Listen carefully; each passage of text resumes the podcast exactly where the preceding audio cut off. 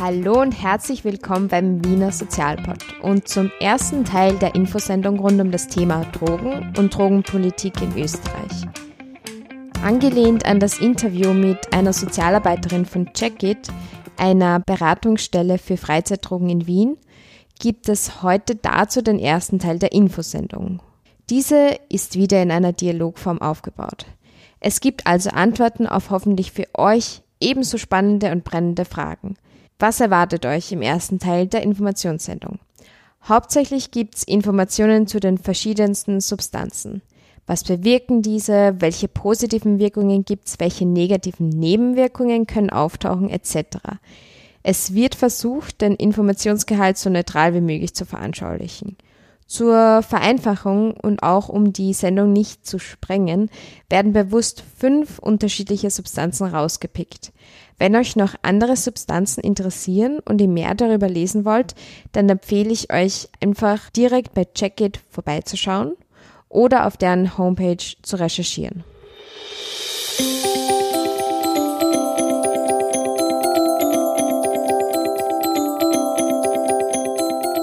Starten wir mit einer Alltagsdroge. Ah, dem Kaffee. Warum kann Kaffee zu den Alltagsdrogen gezählt werden? Kaffee gehört zu den sogenannten Stimulantien. Es regt den Geist an, wirkt aktivierend und euphorisierend. Hauptbestandteil des Kaffees ist unter anderem Koffein. Das gehört zu einer chemischen Gruppe namens Alkaloide. Alles klar. Aber kann denn der Kaffee solche negativen Wirkungen haben, dass er schädlich ist? Schädliche Langzeitfolgen können unter anderem sein, dass es zu einer körperlichen Abhängigkeit kommt, dass der Körper auch nicht mehr darauf reagiert, wenn man kurz vor dem Schlafen noch Kaffee trinkt. Wenn man Kaffee zu sich nimmt, steigt der Blutdruck und so auch die Körpertemperatur. Wenn also ganz viel konsumiert wird, reagiert der Organismus mit Schweißausbrüchen, Zittern, Herzflattern und auch Schlafstörungen können die Folge sein. Ja, aber das muss dann schon sehr viel Kaffee sein, nicht? Welche positiven Wirkungen gibt es denn beim Kaffeekonsum? Sehr wohl, doch jeder Körper reagiert anders. Je nach Koffeinmenge in einem Kaffee sind bis zu vier Tassen pro Tag unbedenklich. Aber wie gesagt, jeder Organismus reagiert anders. Zu den positiven Fakten von Kaffee. Es erweitert die Herzkranzgefäße und wirkt so aktivierend für die Muskel- und Herztätigkeit. Die Hirnrinde wird ebenso stimuliert und wirkt sich positiv auf die Konzentrationsfähigkeit aus. Manchmal hilft Kaffee auch bei Kopfschmerzen und regt die Verdauung und Ausscheidung an.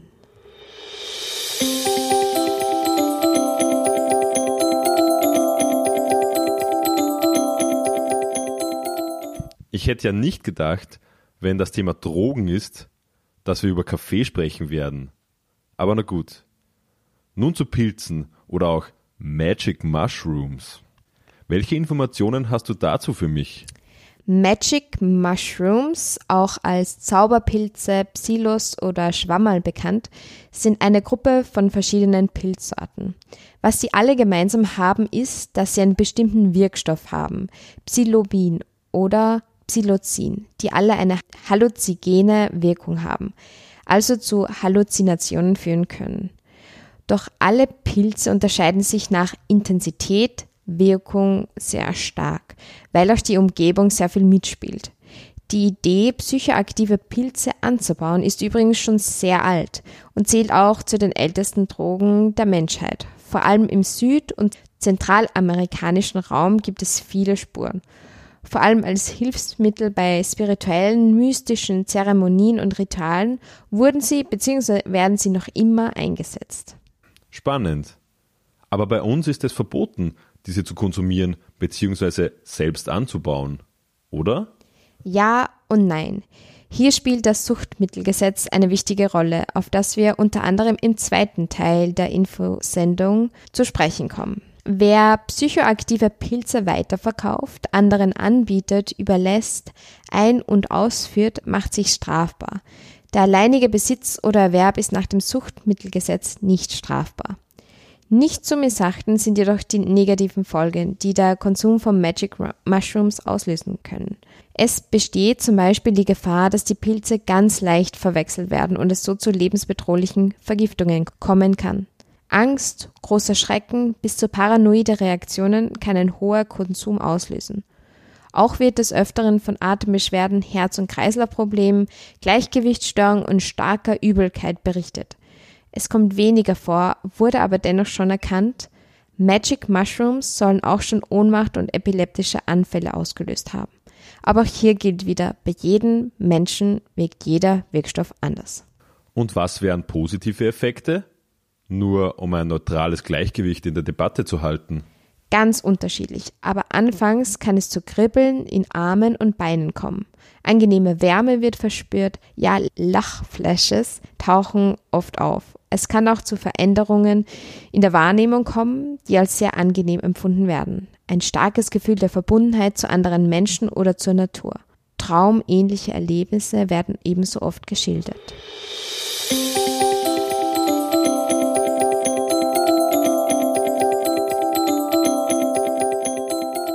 Es wirkt auf mich, als ob das sehr wohl Parallelen zu LSD sind.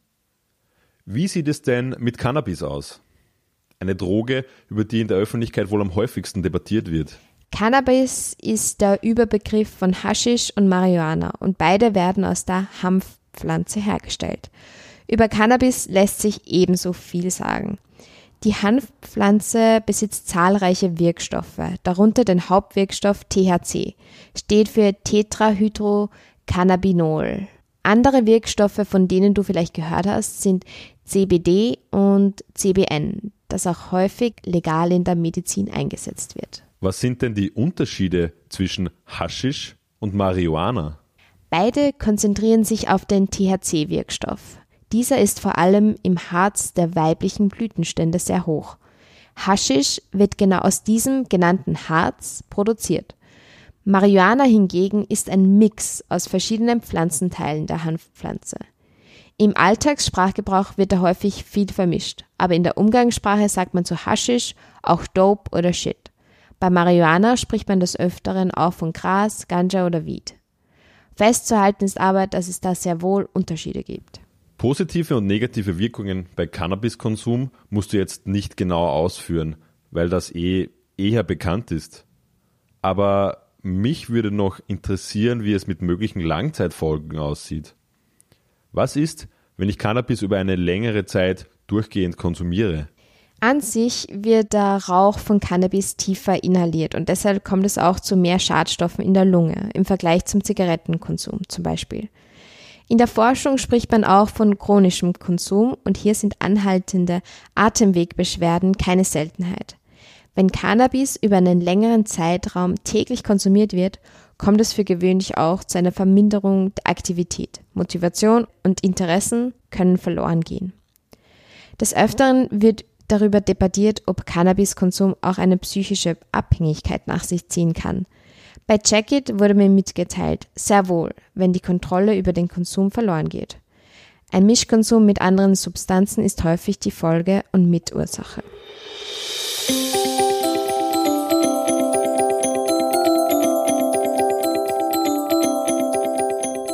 Über Speed weiß ich nur sehr wenig Bescheid. Wie wird Speed konsumiert? Speed hat eine stimulierende, beruhigende Wirkung und ist deshalb auch ein sogenanntes Amphetamin. Normalerweise kommt Speed in Pulverform vor und wird entweder durch die Nase gezogen oder geschluckt. Häufig wird Speed auch mit anderen Stoffen gemischt. Es gibt chemische Ähnlichkeiten zwischen Amphetamin und dem Hormon Adrenalin. Stimmt das? Ja, genau, das stimmt. Ähnlichkeiten sowohl in der physischen und so auch psychischen Wirkung sind bekannt. Deshalb galten früher in der Medizin Amphetamine und so auch Speed als Wundermittel und wurde zum Beispiel bei Neurosen, Depressionen, Alkoholismus eingesetzt. Bei Soldaten im Zweiten Weltkrieg wurde die Substanz ebenso eingesetzt, zur Leistungssteigerung und Bekämpfung von Müdigkeit. Bekannt ist Speed auch geworden durch den Leistungssport als Dopingmittel, aber auch in der Musikszene in der Kombination mit Alkohol. Ist nicht Elvis Presley an Speedkonsum gestorben? Ja, sehr wohl. es wird darauf zurückgeführt. Auch John Belushi, ein Blues Brother, soll an der Folge von übermäßigem Speedkonsum gestorben sein. Wie wirkt Speed generell?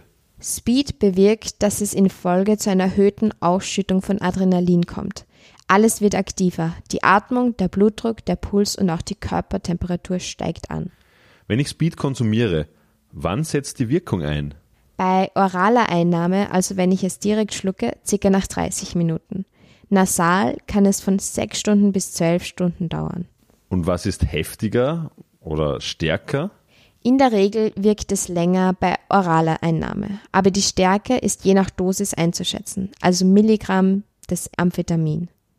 Speedkonsum wird generell so beschrieben, dass man wacher, aktiver, unbeschwerter, fröhlicher ist. Man fühlt sich konzentrierter und generell leistungsfähiger. Deshalb auch der Name Speed, Geschwindigkeit. Erkenntlich wird es auch an einem erhöhten Rededrang, auch als Laberflash bekannt, Bewegungsdrang und vermindertem Hunger, Durst, Müdigkeit und Schmerzempfinden.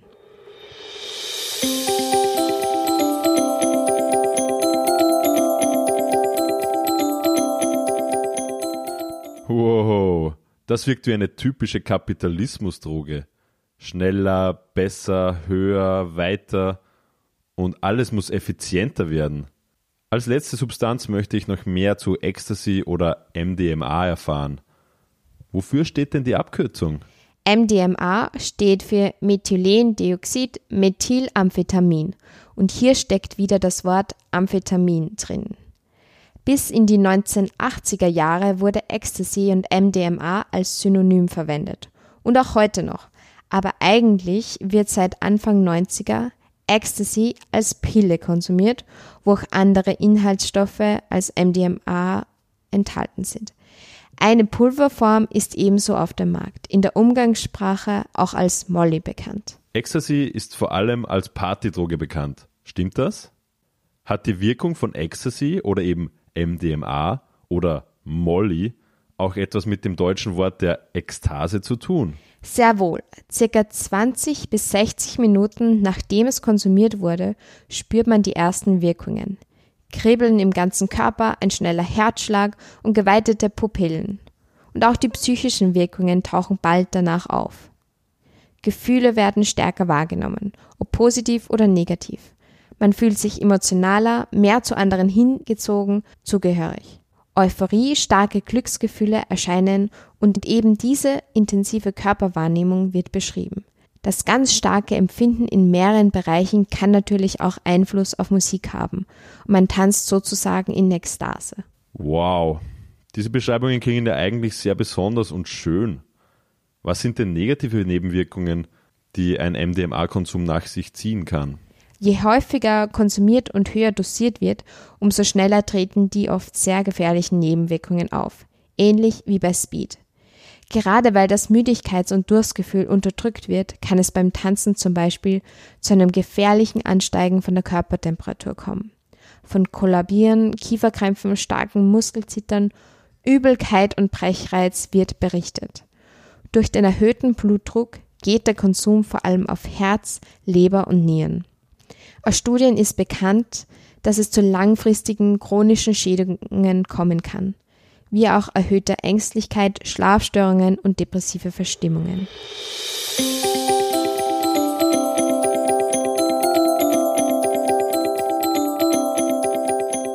Wow, das war jetzt viel Information auf einmal. Aber weißt du, was mich noch interessiert hätte? Praktisches Wissen für den Alltag. Was mache ich bei einer Überdosierung, was mache ich bei Notfällen? Was versteht man unter Risikoreduzierung oder Harm Reduction? Was ist ein Spritzentausch? Was besagt das Suchtmittelgesetz wirklich und warum sollte ich darüber Bescheid wissen? Und gibt es irgendwelche speziellen Unterschiede zwischen Frauen und Männern beim Thema Drogenkonsum? Hast du da Tipps? Ja, total. Das sind alles berechtigte und wichtige Fragen. Um die Konzentrationsspanne der Zuhörer und Zuhörerinnen nicht zu sprengen, wird es aus diesem Grund auch eine zweite Folge rund um das Thema Drogen und Drogenkonsum geben, nächste Woche. Und genau um diese Fragen. Also bleibt dran bis zur nächsten Folge beim Wiener Sozialpod. Wenn ihr das vorhergehende Interview mit der Checkit-Mitarbeiterin noch nicht kennt, empfehle ich das direkt an dieser Stelle. Viele Informationen zu dieser Sendung stammen ebenso aus der Checkit-Informationsrubrik, aber auch aus diversen anderen Quellen. Wenn euch die Folge gefallen hat, sie euch geholfen hat und ihr was Neues, Spannendes dazugelernt habt, was wirklich wichtig zu wissen ist, dann freue ich mich über eure Nachricht oder einer ehrlichen Bewertung auf iTunes. Wenn ihr sonst noch Anregungen, Kritik, Fragen etc. habt, immer her damit. Alle weiteren Infos findet ihr auf der Homepage www.wiener-sozial-pod.at. Also bis hoffentlich ganz bald, bis zur nächsten Folge. Auf Wiederhören, sagt Maria vom Wiener Sozialpod.